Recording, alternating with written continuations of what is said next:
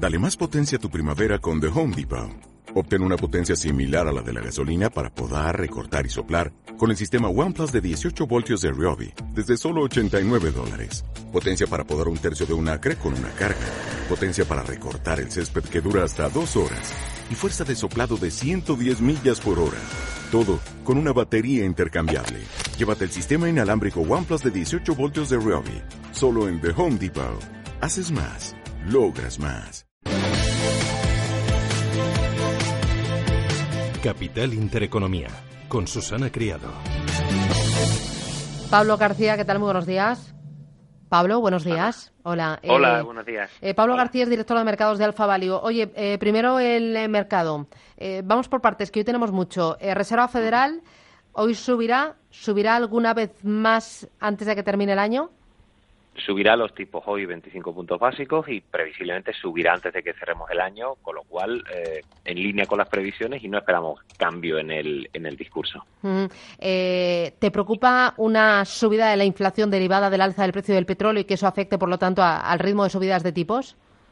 Bueno, por supuesto. Lo que pasa es que no hablamos de la inflación subyacente, eh, pero eso está haciendo mermas en, una inflación que puede ser, eh, bueno, pues eh, ilusoria, ¿no? Esta no es la inflación, la inflación como yo llamo productiva, que es lo que hace que, el Banco Central pueda preocuparse, pero desde luego es muy negativa para, para ciertos intereses.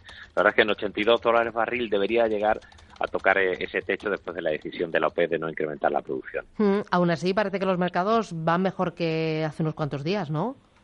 Van algo mejor, pero seguimos deshojando la margarita entre China y Estados Unidos con el tema de, las tensiones comerciales, que seguimos pensando que Estados Unidos terminará negociando, y las previsiones macro, que es lo que me preocupa, se siguen eh, revisando a la baja. Lo hemos tenido en Alemania, el Banco de España también ha hecho lo, lo propio, tuvimos la semana pasada a Francia, la OCDE, es decir, eh, el crecimiento está siendo menor y, como dijo el libro Base de la Fed para Estados Unidos, incluso con una economía muy, muy pujante, eh, decisiones de inversión se están retrasando precisamente por, por, esa, por esa guerra comercial. Así que lo mejor es que antes de cerrar el año mm. pongamos eh, los mm. puntos sobre las sillas en este aspecto y entonces podamos continuar con, el, con un crecimiento mm. sólido y, más positivo para Europa. De los valores, me interesa el Santander y ese fichaje, Andrea Orcelli, nuevo consejero delegado. ¿Tiene toda lógica, eh, pensando que es un banco internacional y pensando que debe tomar la delantera en una posible reordenación bancaria? Bueno, a mí no me preocupa que sea de origen italiano en absoluto, por supuesto. Lo que sí me quizá inquieta algo y algunos analistas con los que he hablado del sector bancario me decían que podría traer grandes movimientos dado el perfil de banquero de, inversiones del señor Ocel.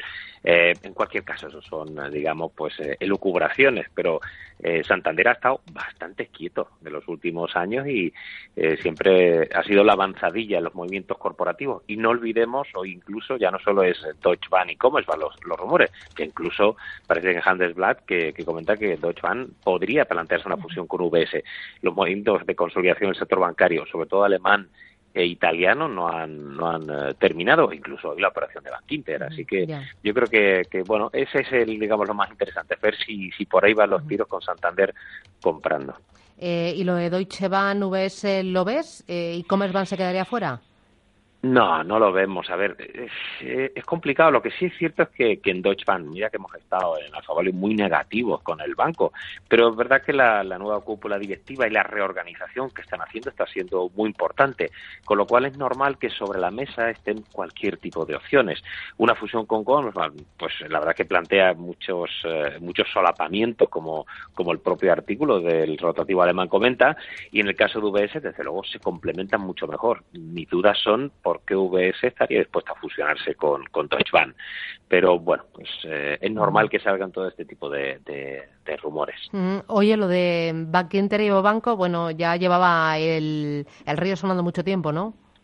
Mucho tiempo, pero eh, bueno, yo creo que Dolores Zancao se lo estaba explicando eh, esta mañana a los medios y a los analistas. Eh, siempre ha sido un banco, todo lo contrario a Santander, eh, mucho más conservador en cuanto a la política de compras y después de muchos años también pensándoselo, pues bueno, parece que, que consigue. Quizás lo más curioso es la filial de crédito al consumo en Irlanda, a bancar, que bueno, pues es un, un hito eh, novedoso para, para la compañía, pero la compra del negocio bancario de Banco en España eh, está en línea con lo previsto. Lo que no hemos conocido es el, el, importe, pero a priori, por lo que he comentado en respecto a los ratios de capital, nos encaja. Eh, me interesa el sector aerolíneas. Sufre eh, por el alza del crudo y porque el crudo representa, eh, tengo entendido, el 30% de sus costes fijos. Claro, lo que pasa es que suelen estar, como decimos nosotros, gecheados, es decir, que las petroleras no compran el petróleo mm.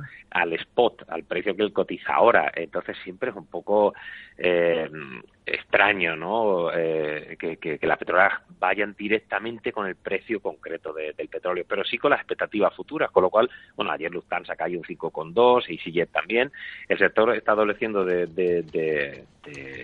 es una situación compleja en cuanto a los costes, pero también el tema de las de las huelgas, como hemos visto en, en Ryanair, está afectando negativamente. Es una pena porque el sector transporte tenía bastante bastante potencial y encima una guerra comercial que obviamente para el sector transporte no es eh, mm. lo mejor. Mm, oye, ayer el sector autos eh, tocado tocado y lo hemos comentado varias veces en antena, estamos muy infraponderados en el sector. Eh, por un lado, es cierto que si hay eh, reuniones entre China y Estados Unidos en un futuro para el tema de los aranceles, podría ser positivo, pero lo que hemos insistido en una serie de parámetros, el tema de los costes a los nuevos sistemas de emisiones, WLTP, pues desde luego van a ser muy importantes. Hay que cambiar la industria del automóvil eh, y pasar a amortizar unas plataformas diésel que son muy costosas eh, y bueno, pues el sector está en, en, una zona de máximos que pensamos que por valoración, por esas expectativas y por esa falta de credibilidad después del Dieselgate, la verdad es que hay otros sectores mucho más interesantes. Mm, ¿Algo más que veas hoy?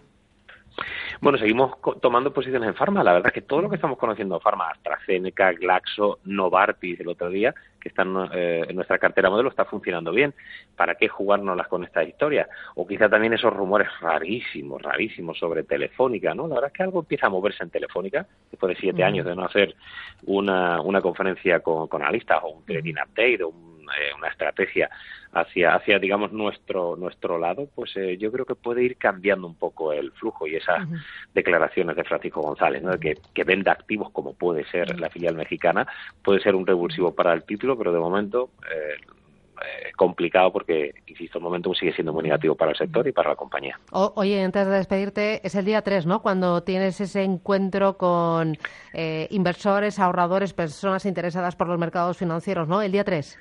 Eso es, el miércoles 13 de octubre eh, me voy a Madrid para hablar de lo que llamamos la democratización del análisis financiero, que es hacer llegar el análisis, este análisis que hacemos los institucionales desde hace tantos años, queremos hacerlo llegar a todos los públicos y Vivacons, que tiene los derechos de exclusividad del análisis de Alfa Value con el Club de Amigos de Intereconomía y la Escuela de Negocios, pues es precisamente la Escuela de Negocios, eh, perdón, en el Club de Amigos de, de, Intereconomía. Vamos a hacer una charla, por supuesto actualizaremos todo lo que es el mercado, nuestras carteras modelo, etc., pero esa es un poco la, la, dinámica que vamos a seguir, hacer llegar el análisis con la mano, de la mano de Intereconomía a todos los públicos. Muy bien, pues eh, oye, si me quiero apuntar, si quiero tener más información, yo sí que voy, voy a estar en primera fila.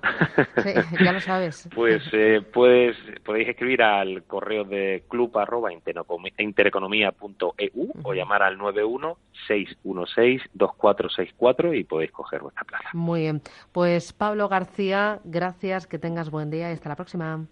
Un placer. Adiós, chao. chao.